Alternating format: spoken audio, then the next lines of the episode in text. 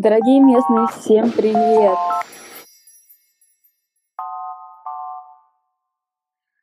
Всем привет! Меня зовут Дмитрий Смирнов, я ментор по маркетингу и предпринимательству.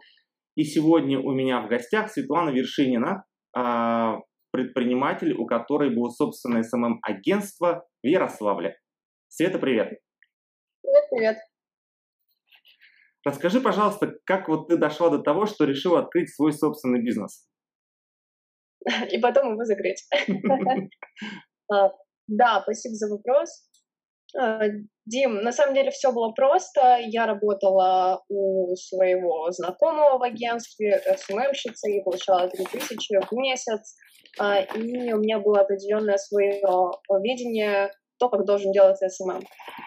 И в какой-то момент видение совпало с знакомым, который был директором этого агентства, и я подумала, что чего я буду лезть своим самоваром, я уйду и сделаю лучше. Ушла в никуда и думаю, круто, я ушла, что делать дальше? Э, у меня нет сейчас работы, э, мне нужно как-то зарабатывать на жизнь. И э, случайно буквально я пришла на день рождения своего племянника, ему исполнялось то ли 8, то ли 10 лет, неважно, я думаю, что я здесь делаю? Здесь дети, мы в батутном центре. Э, очень весело, я безработная. Ага. Меня тетя спрашивает, «Э, слушай, а чем ты сейчас занимаешься? Я подумала, ну я же не могу сказать ничем, вроде не солидно. Сказала тем, что я занималась ранее. Делаю SMM, продвигаю аккаунты. Она говорит, круто, слушай, я как раз ищу SMM щика, не хочешь попробовать? Я такая, это что, у меня первый клиент, что ли? Отлично, значит, я, на меня есть спрос, хоть это и у знакомый, у родственника, я такая, ну, попробуем. Так. И в какой-то момент я поняла, что я делаю фото, видео, тексты, я делаю абсолютно все, а, естественно, по наитию, потому что нигде не обучалась, в интернете смотрела, как делать SMM и прочее, и я не вывожу. Вот. И дальше ко мне, вот в какой-то момент, я не знаю, как это работает, мне кажется, это вселенная как-то делает, ты внутри понимаешь, что, ага, я хочу, вот мне нужно вот это, и пришла девочка, говорит, слушай, а ты ведь SMM занимаешься. Я как раз ушла из SMM, а потом поняла, что эта вещь оказывается популярной, я хочу вернуться. Давай я тебе буду помогать, а ты мне будешь учить. И так начала э, организовываться потихонечку команда. Мы подумали, а почему нет, нас уже двое, а давай-ка сделаем целый бизнес. Мы же с тобой классные, у нас uh-huh. целых три клиента. Uh-huh. Так это уже бизнес получается. Мы что, бизнесменши, что ли? Это была моя как раз э, однокурсница. И Круто. таким образом мы начали бизнес. Как начали? Мы сказали, а давай начнем, давай. Вот это все. Вот. Мы с ней начали работать, и я поняла, что у нас не сходится немножко мнение. А, и это очень важно, наверное, это первая ошибка, которой, а, опыт, который я научилась. Очень важно, чтобы сооснователь видел так же, как и ты. Либо это две разные области, вы должны курировать и, соответственно, не пересекаться, либо вы в каких-то взглядах, если вы одну область курируете, что тоже не очень хорошо, вы должны совпадать. У нас были различия в дизайне. То есть мы делаем аккаунт, мы, я вижу, как он должен выглядеть по одному, она видит совершенно по-другому.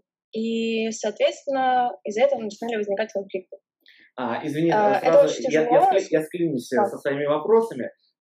Света, ты одна одинешенька стартовала этот бизнес нашла первого клиента, пускай это были твои родственники, но тут это не важно.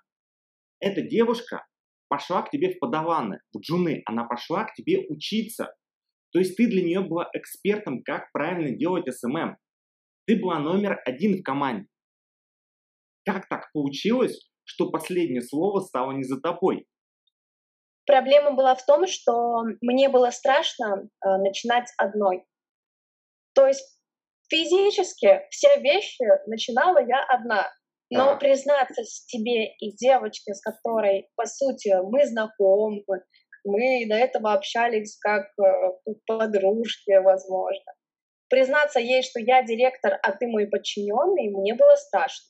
Мне было страшно начинать одной, потому что мне казалось, э, что я превращусь в железную леди и вывезу что если наступят критические моменты, я заплачу, закрою бизнес и убегу. И поэтому а, мы с ней определились, она говорит, давай решать, ты главная, а я подчиненная, либо мы вместе главные. Я подумала, я же должна быть хорошей руководительницей, uh-huh. руководитель. Я должна быть для хороший, так, и поэтому ага. я сказала, а давай вместе руководим. Она такая, ну давай. Опять же, повторюсь, это было больше для меня как сейчас с точки зрения, если, рефлексирую, это больше как игра в бизнес, чем реальный бизнес. Но это все равно тот опыт, который нигде не получишь в теории. Если... А как ты сейчас относишься вот к, к этому своему решению? Я понимаю, что оно было неправильно, потому что э, здесь в бизнесе не работает будешь хорошим человеком, хорошим для всем не будешь, это первое, mm-hmm. хорошим.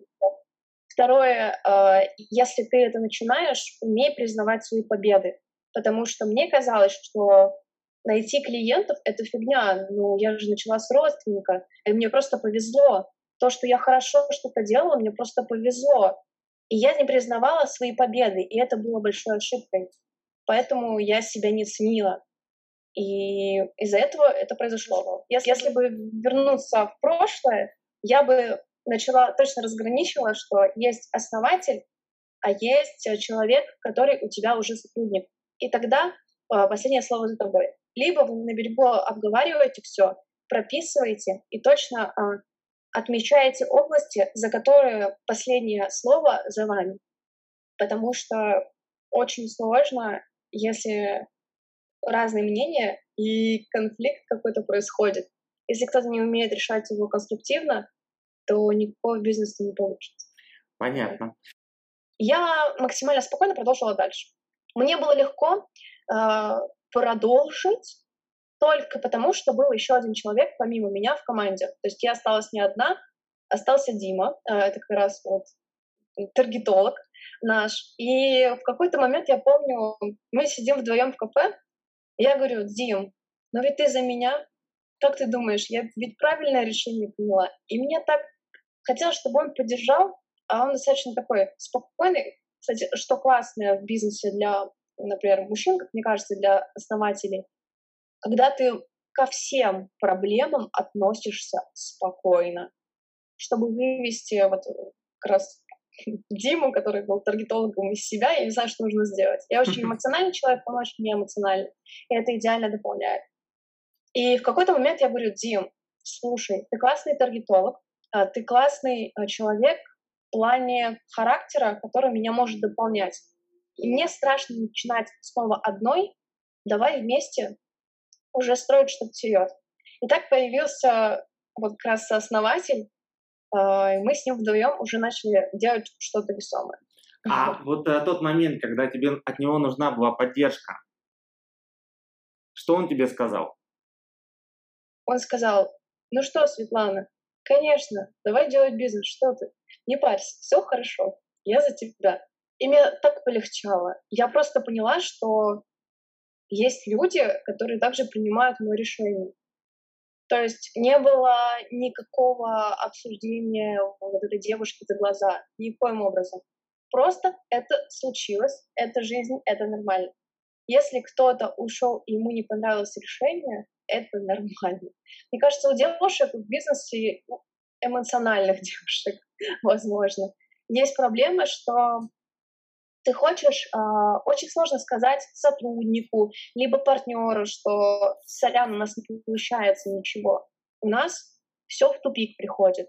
Мы либо расстаемся, либо мы сейчас что-то предпринимаем. Без эмоций, без истерик и скандалов, просто спокойно. А расскажи, как ты себе искала команду сильных людей?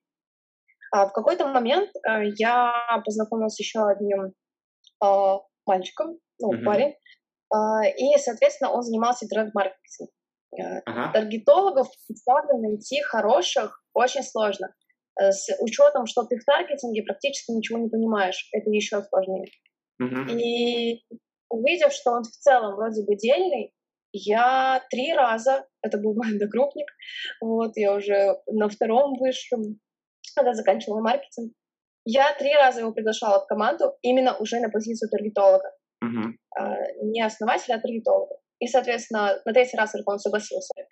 Э, это, кстати, хорошее качество в предпринимательстве. Вот это обязательно, да, сделать несколько заходов и подходов, это прям обязательно условие успеха.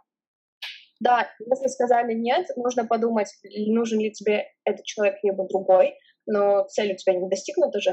Я понимала, что мне нужен именно этот человек, и я дождалась, когда у него будет свободное время. Я предложила ему лучшие условия и так далее. И он э, пришел в нашу команду как таргетолог.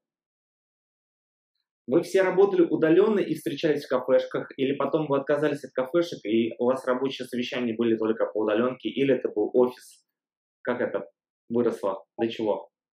Да, мы старались а, всегда встречаться лично, как это можно, вот, как это было возможно. То есть мы все в одном городе, мы все из одного города были, а, набирали только людей, которых я знала, потому что мне всегда было страшно набирать людей, которых я не знаю потому mm-hmm. что я не знаю, как они работают. Профессионалов мы не могли себе позволить, мы сами их, то есть, учили, обучали тому, мы знаем. Mm-hmm. Какие-нибудь и... курсы вы брали у крутых специалистов, э, может быть, какие-то личные отдельные консультации? Или только вы mm-hmm. на основании э, собственного опыта, собственной практики и там каких-то, не знаю, бесплатных видосов на YouTube и статей? Мне стыдно это признать, но мы э, брали курсы на складчина или что-то такое. Это которые мы брали бесплатно, специально для наших сотрудников, потому что мы не могли себе позволить дорогущий курс. Мы занимались, блин, пиратством. В какой-то момент я понимаю, типа, сейчас я понимаю, что это жесть. Но тогда мы хотели лучшего. Я понимаю, я знала точно, какие курсы хорошие, какие плохие. Uh-huh. И какие-то, то есть я покупала для себя и расшаривала им. Какие-то бесплатные я им с сайта обязательно скидывала. И вот, вот это. Но я понимала, что я не могу им позволить э, смотреть курсы, которые, которым я не доверяю, которые несут чушь, а их, к сожалению, очень много. Абсолютно с тобой согласен. А что-то стоящее нужно как прямо жемчужину вытаскивать. А у тебя все клиенты приходили на сарафаны? Или тебе как-то удалось этот вот вопрос выстроить, либо как-то сарафан пушить, его самостоятельно раскручивать через активный нетворкинг, или какой-то канал у тебя стал работать по привлечению клиентов? А, мы были на то время сапожниками без сапог. У нас Инстаграм появился под конец, когда мы в итоге все равно закрылись. Вот. Сарафан и нетворкинг как мы вообще начали этот бизнес. Мы делаем второй Apple. Короче, все, сейчас будет вообще... А, мы с Димой тогда, помню, зарегистрировали ИП сразу такие, сделали лендинг. Вот что делать? Мне кажется, это как раз тоже ошибка. Делаешь э, ИП, лендинг обязательно, пускаешь рекламу, а ты рынок сначала изучил, а ты изучил, что рынку нужно. А вообще тебя... Брависсиму, брависсиму, так и надо. То есть это те ошибки, которые делают все, а, если только он не пойдет в какую-то команду, когда его проведут э, под ручку. То есть вот это вот делают все. Сайт, реклама, а потом думают, а реклама вообще будет работать? А здесь реклама вообще работает в этом бизнесе или нет? Да, и мне кажется, это абсолютно нормально, что люди делают такие ошибки. Не нужно себя за них корить, потому что когда ты, ну, не знаю, когда вот мы делали в 20 23 получается. Эти 23 ты первый раз вообще в жизни зарегистрировал ИП и считаешь себя, о боже мой, бизнесменом, прости господи. Да у меня весь мир перед ногами, я как Стив Джобс. Я вообще покорю этот рынок, и все будут говорить, какой я классный. Ты регистрируешь ИП, нажимаешь, типа, регистрация. Помимо банков, которые тебе названивают, у тебя в мыслях уже ты стоишь э, на какой-нибудь конференции, вещаешь, это будет сложный путь, мы так старались, и в итоге вырвались в лидерство. В общем, для меня после рефлексии, для меня это был все-таки э, опыт первого бизнеса, проработки себя как бизнесмена. Я выросла, потому что сначала я хотела отказаться, то есть у меня есть бизнес, я уже классно. А то, что ты имеешь свой бизнес и зарабатываешь 5 тысяч в месяц, когда твой проект менеджер зарабатывает пятнашку при этом, и ты ему эту пятнашку платишь, а налоги стотка, ты тоже отчисляешь в конце года налоги. И ты такая, типа, что-то не так.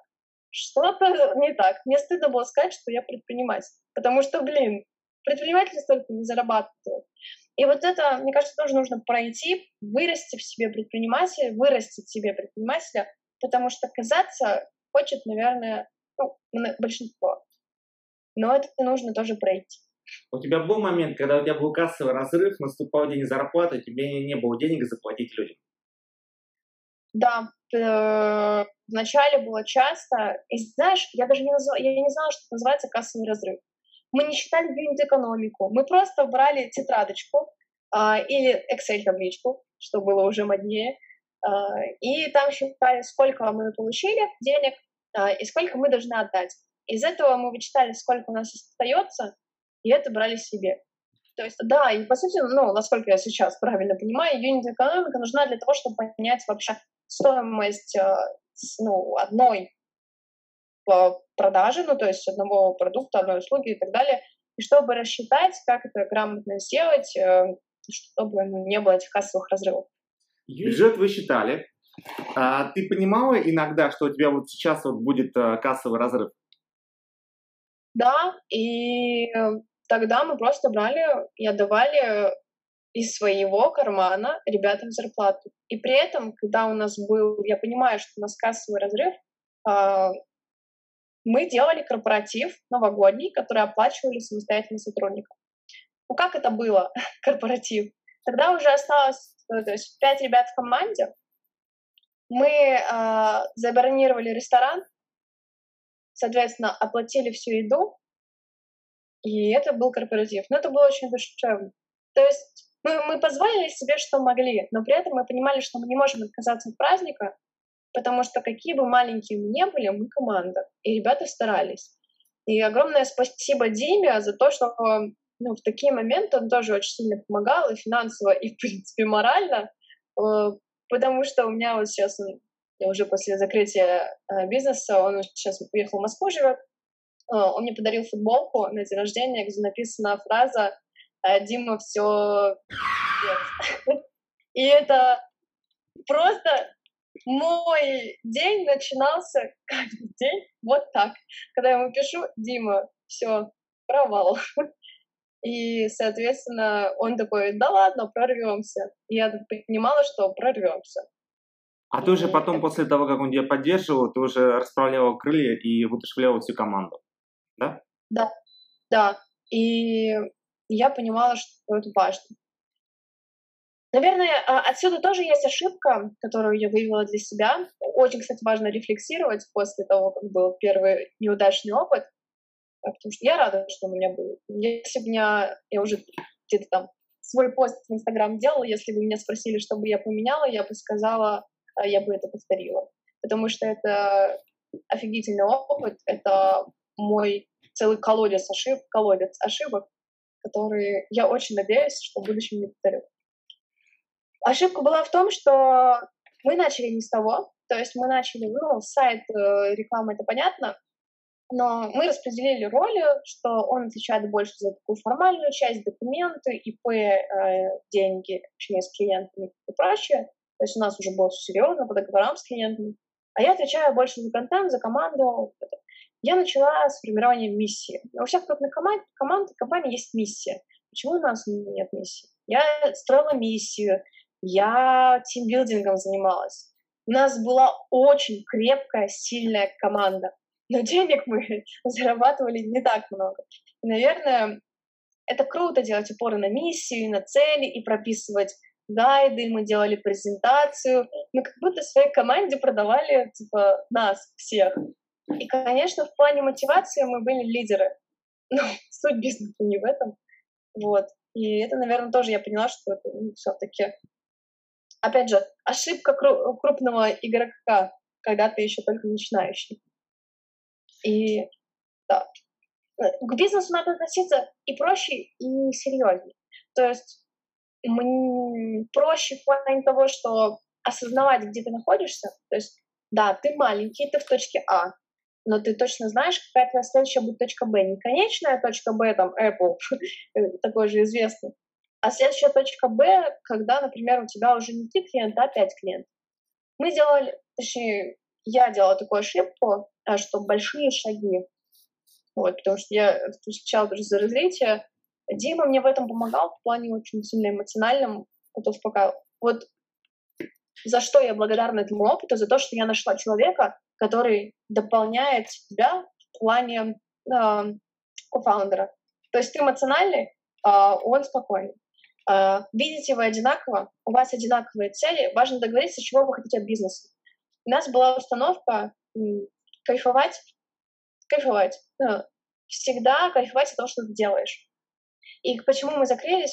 Под конец уже э, обучения на маркетинге в магистратуре, когда мы заканчивали с Димой тоже обучением, я говорю, Дим, я перестала кайфовать от того, что мы делаем, мне перестало это нравиться, у меня возникло ощущение, что мы играем в какую-то детскую игру, это все студенчество, и я не вижу в этом будущего лично для себя. Я не вижу будущего нашей э, компании, ну, типа, но я всегда верю в нашу команду.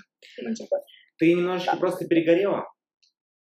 Я немножко, я выгорела. У меня только недавно я начала относиться спокойно к слову SMM. Меня настолько тошнило от этих трех букв, я ненавидела все с этим связано. Я удалила все соцсети. А сколько, а сколько у тебя заняло время, чтобы вылечиться от этого выгорания? Uh, наверное, до сих пор. Еще отхожу от uh, социальных сетей. Мне до сих пор воспринимают СММщиком некоторые, хотя я давно работаю в сфере геймификации. Uh, я, наверное, начала... Я имею в виду... Давай я переформулирую свой вопрос. Я имею в виду... Да. у тебя была ситуация, когда ты все выгорела, и после этого бизнес сразу или почти сразу а, вы его закрыли, после того, как ты поняла, что ты достигла какого-то рубежа. А, так это произошло? Я сказала Диме, я ухожу, потому что я не кайфую, от дела не выполняется наш, ну, типа, уговор. Он такой, окей, я говорю, я тебе передаю бизнес, делай с ним все, что хочешь. Так было ИП на нем, а, он еще неделю, ну, типа, месяц или сколько-то там завершил работу с клиентами, текущими, потому что не могли сказать, все, извините, мы закрылись, и вам пока. Uh-huh. Мы довелись работу до конца, и он закрыл, он ИП не закрывал, мы закрыли команду, типа уволили всех, грубо говоря, и он уехал в Москву. Вот после того, как ты выгорела и поняла, что все, больше там ты не можешь тянуть этот бизнес, и вы его там закрыли через какое-то время, а вот от этой точки сколько прошло времени до того момента, как ты поняла, что ты оправилась и готова опять что-то делать? Какой-то другой бизнес, возможно, какой-то другой проект. По крайней мере, ты э, стал об этом задумываться и понимать, что вот да, сейчас ты можешь в эту сторону, по крайней мере, думать. Сколько у тебя вот эта вот психологическая деформация, вот это вот выгорание и извлечение из этого выгорания заняло? Полгода ориентировочно. Принято. А какие у вас были основные э, услуги в агентстве? Так как у нас э, в команде были набраны люди, которые отвечают за разные области, то есть это stories менеджер, э, копирайтер, дизайнер, фотограф. По мере поступления этих людей в нашу команду, добавления, мы расширяли свой спектр услуг. Первое, мы делали просто SMM, то есть ведение Instagram-аккаунта. Потом мы научились делать стратегию, добавили разработку стратегии. Но люди в регионе не понимали, что это такое стратегия. Они хотели, давайте нам красивые постики и тексты. В принципе, остальное не важно. Ну и таргетинг обязательно, потому что это модно. вот. Таргетинг у нас был отдельно.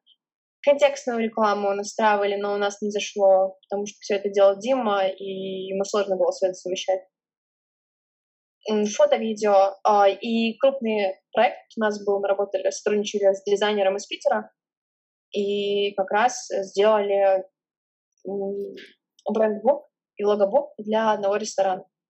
То есть у нас по мере поступления людей появлялись разные услуги. А, какие у вас, а, зайду с другой стороны, какие у вас тогда были якорные клиенты?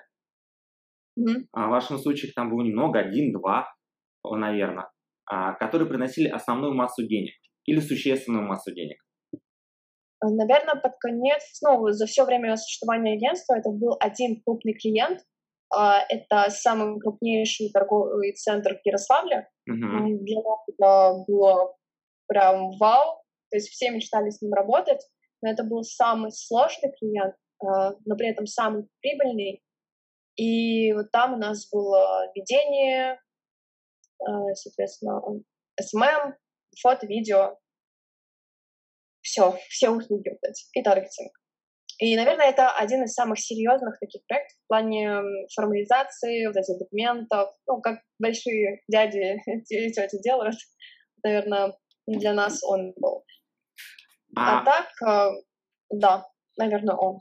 А были какие-то э, конфликты с клиентами, когда вы друг друга неправильно понимали? То есть, например, а, думали, что вы там как ракета запустите бизнес в воздух, или то, что вы должны это сделать, на самом деле не должны, или где-то самостоятельно где-то накосячили?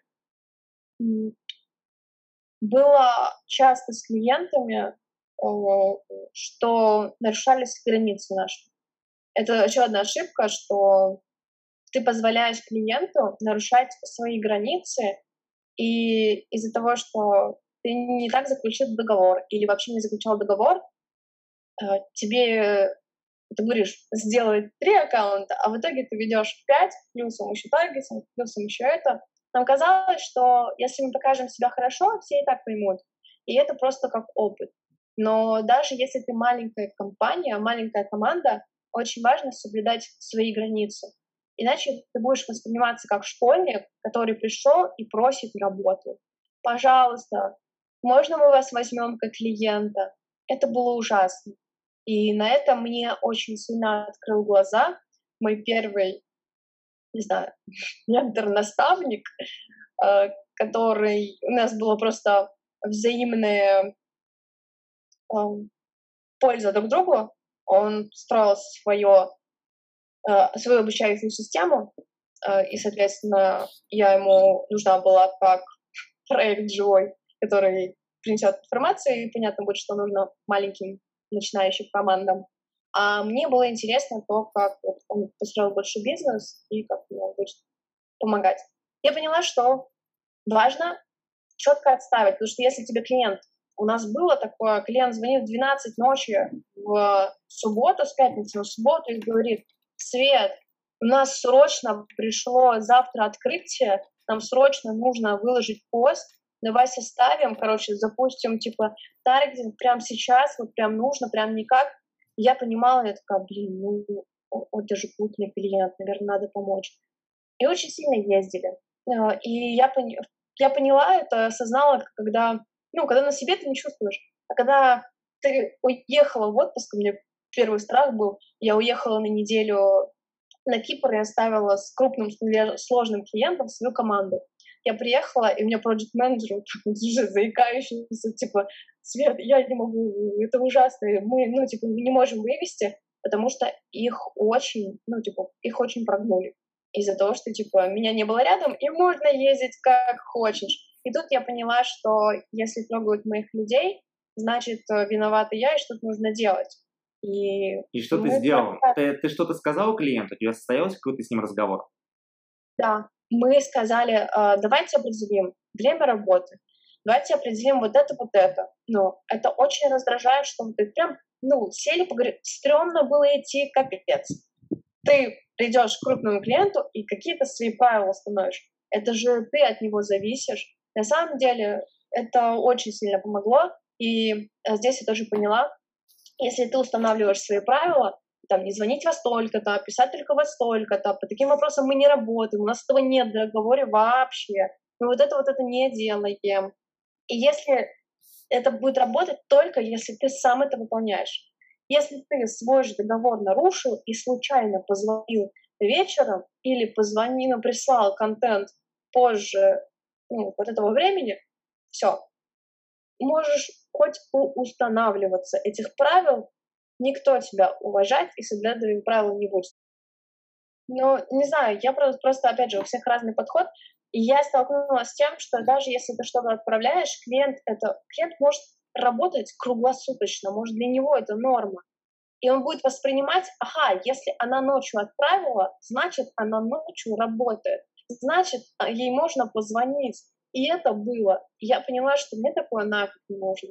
Сколько у тебя, дли... а, сколько у тебя длился по времени этот проект? До конца мы как раз Дима его доводил э, год, и до сих пор э, они просят вернуться, но... Я имею в виду, сколько у тебя э, занял проект с того момента, как ты, сказ... как, как ты взяла первого клиента, вот на том празднике, про который ты рассказывал, до того момента, как э, вы закрыли бизнес, вот когда у тебя была глубокая вовлеченность, это сколько было? Год, два? Ну вот э, за все существование э, бизнеса у нас всегда были клиенты. Два года у нас существовал бизнес, два года у нас были клиенты. А, один клиент, первый самый, отвалился за полгода до закрытия бизнеса. Uh-huh. И то по нашей причине, потому что мы отказались сотрудничать. Уже поняли, что все, немножко не наш профиль, потому что были какие-то не, не сошлись во мнениях а, по определенным параметрам, мы просто сказали, давайте мы просто завершим, вот, и вы найдете другую команду. И да, все хорошо. Mm-hmm. А, следующие клиенты а, у нас достаточно долго длились. Один клиент у нас был два месяца, и он был очень сложный, и мы не договорились по, опять же, видению. Какой-то клиент, вот я говорю, до сих пор два клиента просят нас вернуться, они говорят, вы очень круто делали. Но я при, при этом прекрасно понимаю, а почему просят вернуться, потому что у нас был хороший ценник, а, и при этом мы делали качественно. Но мы от этого не выигрывали. Мы тратили больше, чем зарабатывали. Это проблема многих э, классных команд, особенно на таком э, рынке. Да, и, наверное, лично для себя, опять же, сугубо мне, личное мнение, я вывела формулу, что в регионах, как мне кажется, если вы делаете упор на контент или что-то, то лучше работать in-house в проекте. То есть в, непосредственно в агентстве, не в агентстве, а в команде.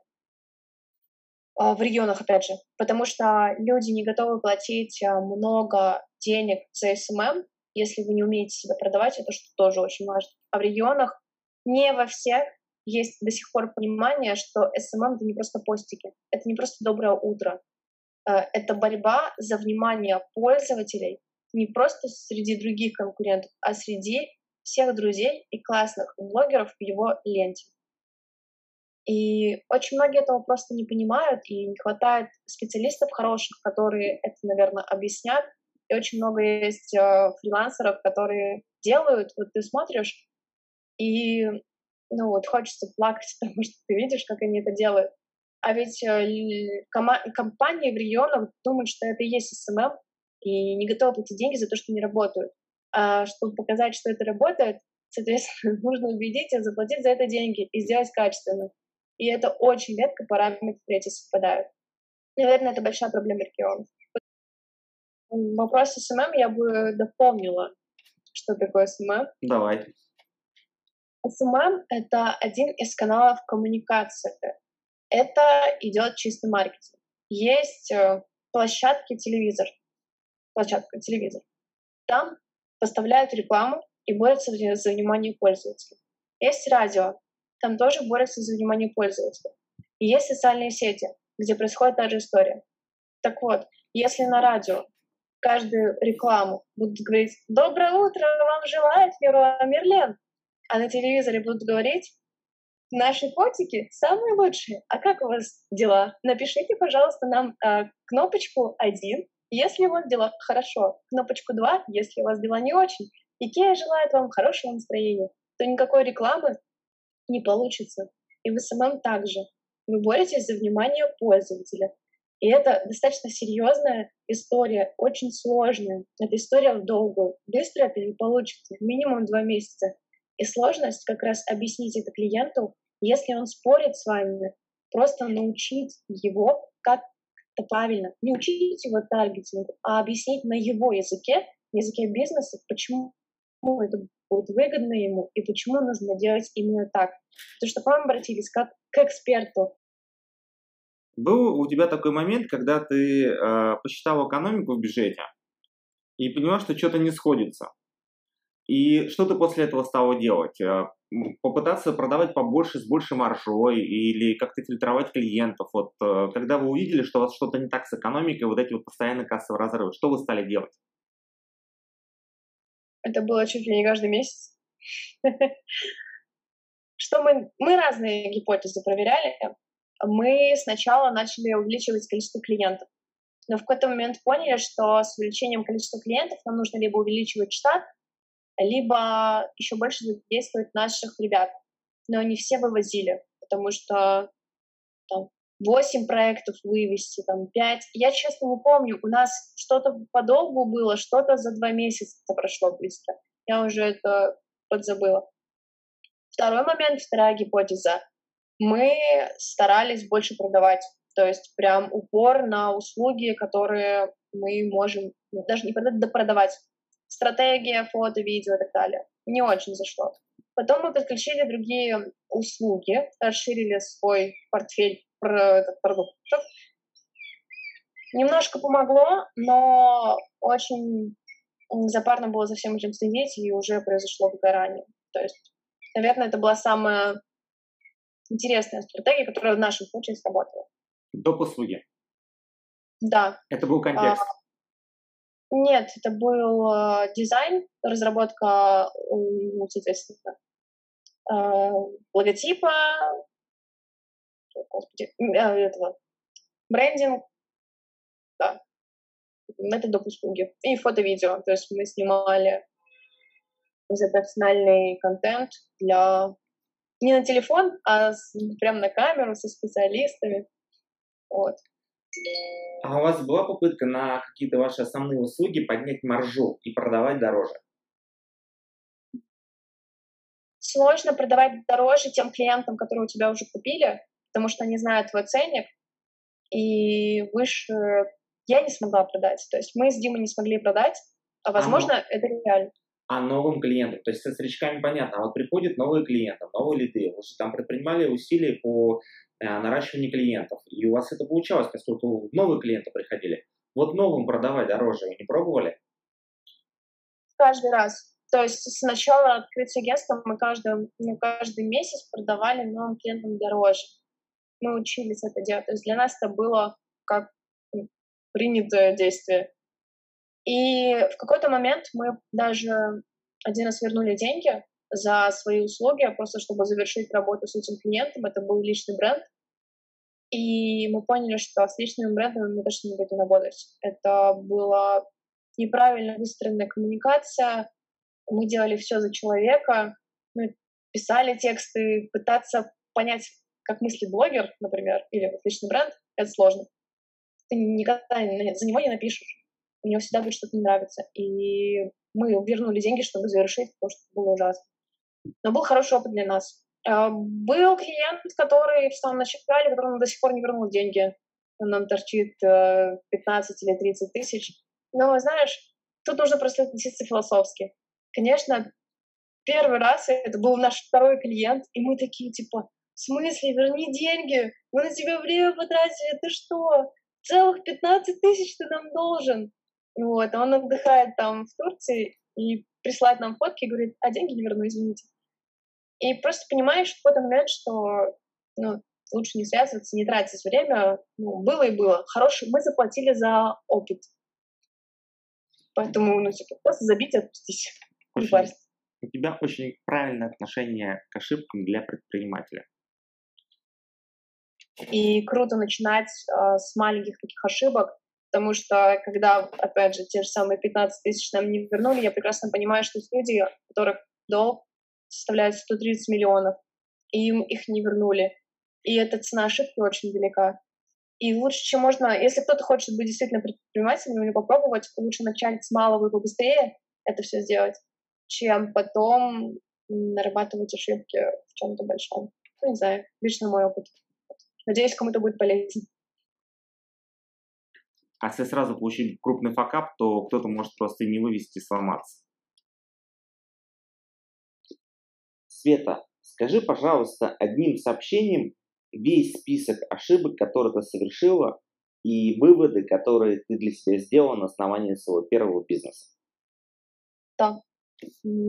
Первая ошибка который мы усвоили, это синдром крупного игрока, что мы будем вторым Apple, так. хотя мы такие не являемся. Вторая ошибка — отсутствие личных границ в бизнесе. Угу. Третья ошибка — слишком раннее делегирование. Мы сразу взяли кучу специалистов, хотя не было столько много клиентов для них. Супер. Четвертая ошибка — это не бойтесь начинать одни, либо правильно выбирайте кофаундера, сооснователя очень четко, чтобы совпадало видение будущего, но при этом были разные навыки, которые дополняли бы друг друга. Угу. Есть какие-то ошибки, которые ты себе до сих пор не можешь простить или кому-то? Я считаю, что нужно все прощать либо себе, либо кому-то, потому что эта обида, она копится только в вас, и никого другого, если вы на него обижаетесь, это не касается обычно. И у меня в этом плане очень все проработано, и я ни о чем не жалею, лишь надо, чтобы мы совершили эти ошибки, потому что ошибка, как правильно говорил э, Женя Давыдов из и многие тоже еще повторяли, есть э, ошибка, и ты получаешь из нее, то есть опыт, мешочек с опытом. А если ты что-то правильно совершил, ты получаешь мешочек с деньгами. В любом случае, ошибся или не ошибся, ты получаешь что-то. Что порекомендуешь тем, которые захотят сделать свой клиентский бизнес в SMM? Смотря где, в регионах или в столице. Не знаю, у всех разный путь, и я бы порекомендовала простую вещь — любить своего дела и кайфовать от этого. Учиться у других и не ставить себе э, высокие завышенные планки, а маленькими победами, шажками идти к успеху. Если вы целью своей компании поставите заработать как можно больше денег, вы их заработаете до определенного предела, и дальше все. Вы не нужны будете, вы больше не заработаете. Если вы поставите прокачивать себя постоянно в чем-то, то деньги у вас будут только увеличиваться. Поэтому кайфовать от того, что вы делаете. И любить это.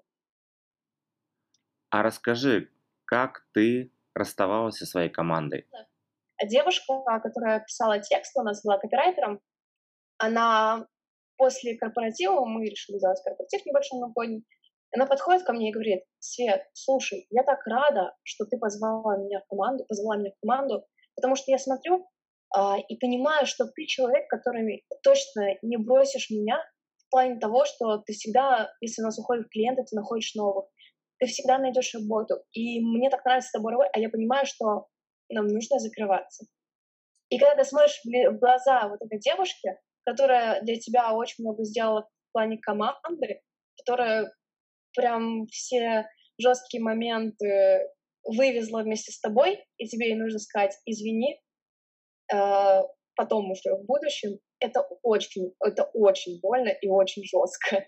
И а... ты не знаешь, что сказать. А у тебя не было такого впечатления, вот, когда ты с ней расставалась вообще своей командой, что это как будто бы ты себе руку отрубила, просто часть себя? У меня было ощущение, что я бросаю своего ребенка. У меня нет детей пока. Я не знаю, какое ощущение, я очень надеюсь, что типа, у меня не будет такого ощущения в прямом смысле. Но это было очень жестко. Причем я делала это удаленно. Потому что, к сожалению, в момент, когда мы должны были это сказать, а, не получилось собраться лично, а я уже должна была улетать. Я улетала в, от, ну, в отпуск. У нас уже были куплены билеты, и двое человек из нашей команды не смогли, мы хотели все вместе. И они смогли только в момент, когда я уже была в аэропорту. И я просто сижу, э, надела наушники, потому что началась пандемия, маску натянула, э, и просто сижу и где-то там в углу в зале ожидания записываю им видео, а, конференц-связь с ними поддерживаю, просто чтобы сказать, и ужасно извиняюсь, потому что ну, не получилось лично. И я сказала, если нужно встретиться, если у вас есть желание с удовольствием встретиться с каждым лично, вот. И когда было это расставание с командой, это было настолько сильно и круто, что услышать от своей команды, когда ты мне говоришь, ребят, все, ну, типа, места закрываются, грубо говоря, вы теряете работу. Ну, конечно, мы не так сказали. Они сказали, знаете, ребят, если вам нужно что-то помочь бесплатно, ну, типа, вообще сделать контент или что-то, мы готовы. Мы готовы, если в какой-то момент э, прям прийти на помощь, вне зависимости от того, где мы будем. Ну, после этого я все. Меня трясло, я ревела, это было очень круто, и ты понимаешь, что вот ты принял решение, а назад нет. То есть после этого я не сказала, ой, ребят, все, нет, нет, давайте тогда будем вместе. Нет. Но это такое было сильное ощущение и понимание, что ты все-таки делал что-то правильно, если твоя команда, пусть и небольшая, тебе говорит вот это. Это очень это круто. Это именно с такими командами и делаются большие победы. То есть ты их увольняла в аэропорту, сидя в уголочке по конференц-связи. Да, даже, знаешь, не конференц-связь, это был, господи, аудиосообщение в Телеграм, потому что в какой-то момент у меня связь просто отрубилась, мы шли на посадку уже, а, и это было, блин, вообще... То есть это, это началось по, а, по, по конференц-связи в аэропорту, но а, то, что, ребята, мы расстаемся, а, бизнес закрывается, ты им надиктовал уже в самолете, когда он шел на посадку, и они это услышали в аудиосообщении. Да, э, да, да, я им надиктовала, записала видео, отправила и села в самолет. И прикинь, ты летишь э, сколько-то часов, не знаю, то ли пять, то ли семь, не помню. И ты не знаешь, что они ответили. И это было вообще жесть. Потому Смотри, что так ты же их уволил до того, как самолет взлетел? Или уже... А, да, то есть ты им отправила, а, когда самолет пошел на взлет. И ты летела и думала, что же они ответили. И когда э, самолет приземлился, ты увидел их ответ в чате, да. и тебя затрясло. Да. До... Мне трясло в самолете, потому что я не знала ответа. А, мы, знаешь, мне повезло, что а, был вместе с ними Дима. Во-первых, мы два сооснователя он там с ними, это уже хорошо, то есть они не просто там одни сидели. Uh-huh. И я удален. Uh-huh. Вот это было хоть как-то лучше. Но, естественно, лучше все это лично, ну, блин. То есть он там, то, то есть он там сидел с ними в кафе, да, где-то? Или... А, и он курировал, вот это показывал им, и я в какой-то момент спросила Тим, ну как, и просто он мне пересылает то, что они ответили, и то, что они мне записали голосовым, ну, я просто, я выпала. Долго плакала? недолго э, у меня у меня больше внутри это переваривалось. То есть я понимала, что это гордость за команду, за то, что мы что-то сделали правильно. Uh-huh. Эмоции не приходят, а внутри ты перевариваешь потом достаточно долго. Это очень приятное чувство. Uh-huh. И дело даже не в позах, дело внутри происходит. Что нужно для того, чтобы начать свой бизнес? Смелость. Просто начать. Чем отличаются предприниматели от обычных людей вот на уровне психики, каких-то убеждений, установок? Мышлением предприниматель, он что-то предпринимает, делает какие-то действия, он э, решает задачи, а не создает э, проблем. Есть такая фраза, для создания своего бизнеса нужно слабоумие и отвага. Ты с этим согласна? Для первоначального бизнеса, да. Для продолжения его точно этого недостаточно. А, для того, чтобы начать создавать бизнес, вот слабоумие и отвага, в каких пропорциях должны быть, по твоему мнению? Отвага э, должна быть больше, чем слабоумие. Слабоумие для чего нужно? Чтобы не закопать себя в сомнениях. Но если ты не умеешь это делать, не умеешь учиться, если ты, в принципе, по жизни слабоумишь очень сильно, то далеко ты не продвинешься. Окей, мне не принято. Какая для тебя самая полезная и ценная ошибка? Весь мой первый бизнес. Это колодец ошибок. Для меня это ценно. Хорошо. А как совмещать личную жизнь и бизнес? Вот какой твой главный лайфхак? Если рассматривать в плане как девушка, предприниматель, важно если вы не работаете с мужем в одной компании, разделять бизнес и семью. В бизнесе я руководитель, я являюсь э, главным лидером в команде. В семье я ставлю главным лидером мужа. Я являюсь поддержкой и э, внутренней э, опорой, создаю очаг и так далее. Важно разделять это. И если ты серьезная, четкая, жесткая в бизнесе, в семье ты должна быть женщиной, э, женственной мамой. Ну, типа, важно уметь разделять роли, переключать тумблеры. Не нужно оттащить э, свою жесткость из бизнеса в семью. И что я для себя недавно вывела, оказывается, семья — это тоже определенный бизнес-проект. Есть что-то, чему ты очень благодарна своим родителям, вот то, что они в тебя вложили а, благодаря воспитанию? Открытость, искренность внутреннего ребенка, который всегда смотрит с любопытством, и позволяли мне быть собой, мне не запрещали поступать туда, куда мне хочется, мне не запрещали делать, что мне хочется. Конечно, были там «не ходи на красный свет» э, и так далее, но они всегда поддерживали меня в каких-то начинаниях. И даже если что-то не получалось, эта поддержка всегда была. И это важно. И с твоим бизнесом тоже? Ну, мой бизнес воспринимали как э, это, это что-то твое, но ты делаешь, делай. Если что-то нужно, мы рядом. Они так... тебе не говорили, что какой ерундой ты занимаешься, иди, пойди, найди себе нормальную работу? Говорили родственники, но не родители. А, наверное, мама в большей степени, она всегда за любой вообще кипиш, как и я. А, поэтому нет, не говорили. Наоборот, гордились. У меня папа даже репостнул в ВКонтакте а, пост, где я написала, что я, у меня с тобой классное агентство. Он к себе репостнул, написал «горжусь». И я такая, божечки, это приятно. До сих пор этот пост висит.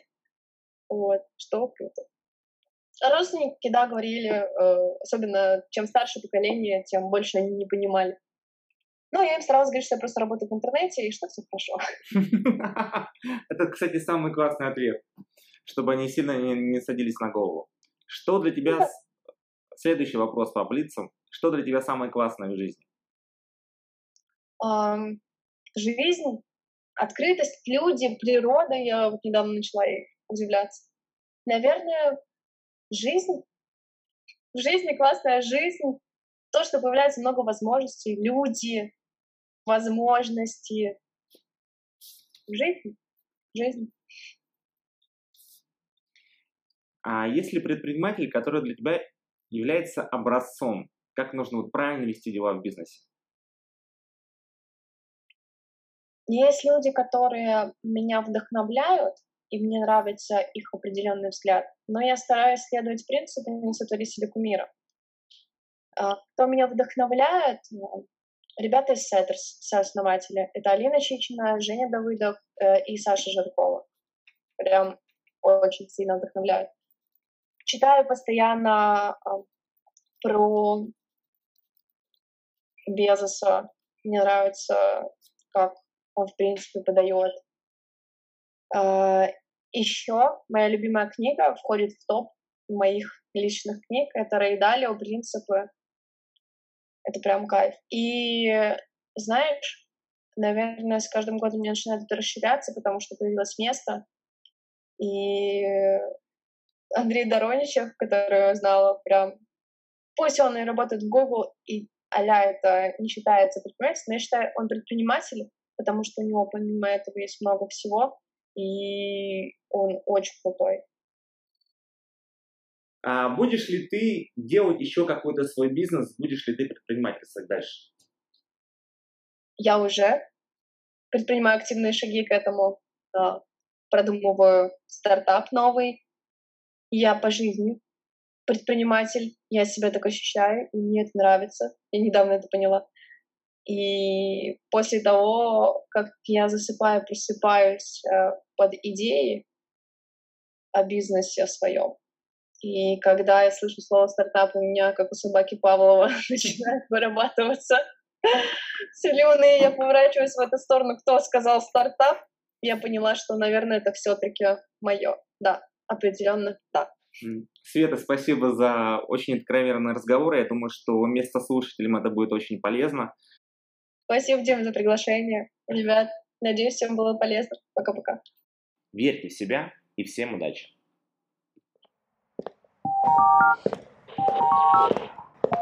Thank you.